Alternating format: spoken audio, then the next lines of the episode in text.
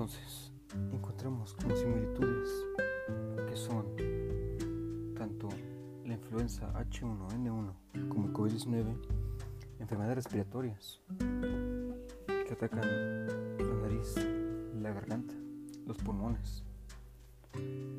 También encontramos que se ha hecho una pandemia. Se han declarado una pandemia global a las dos patologías. Además de que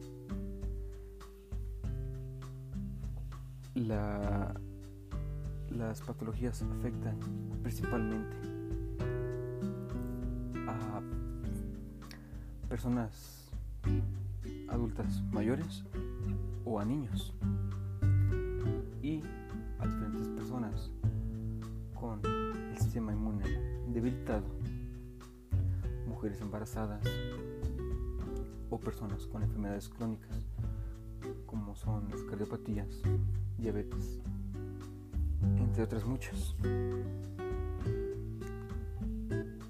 Y lo más importante es que maneras para prevenir las dos son muy parecidas. La higiene, el distanciamiento,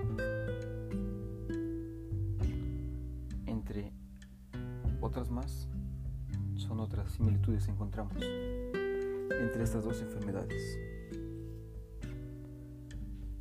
Lo más importante es cuidarse y procurar siempre mantenerse sanos.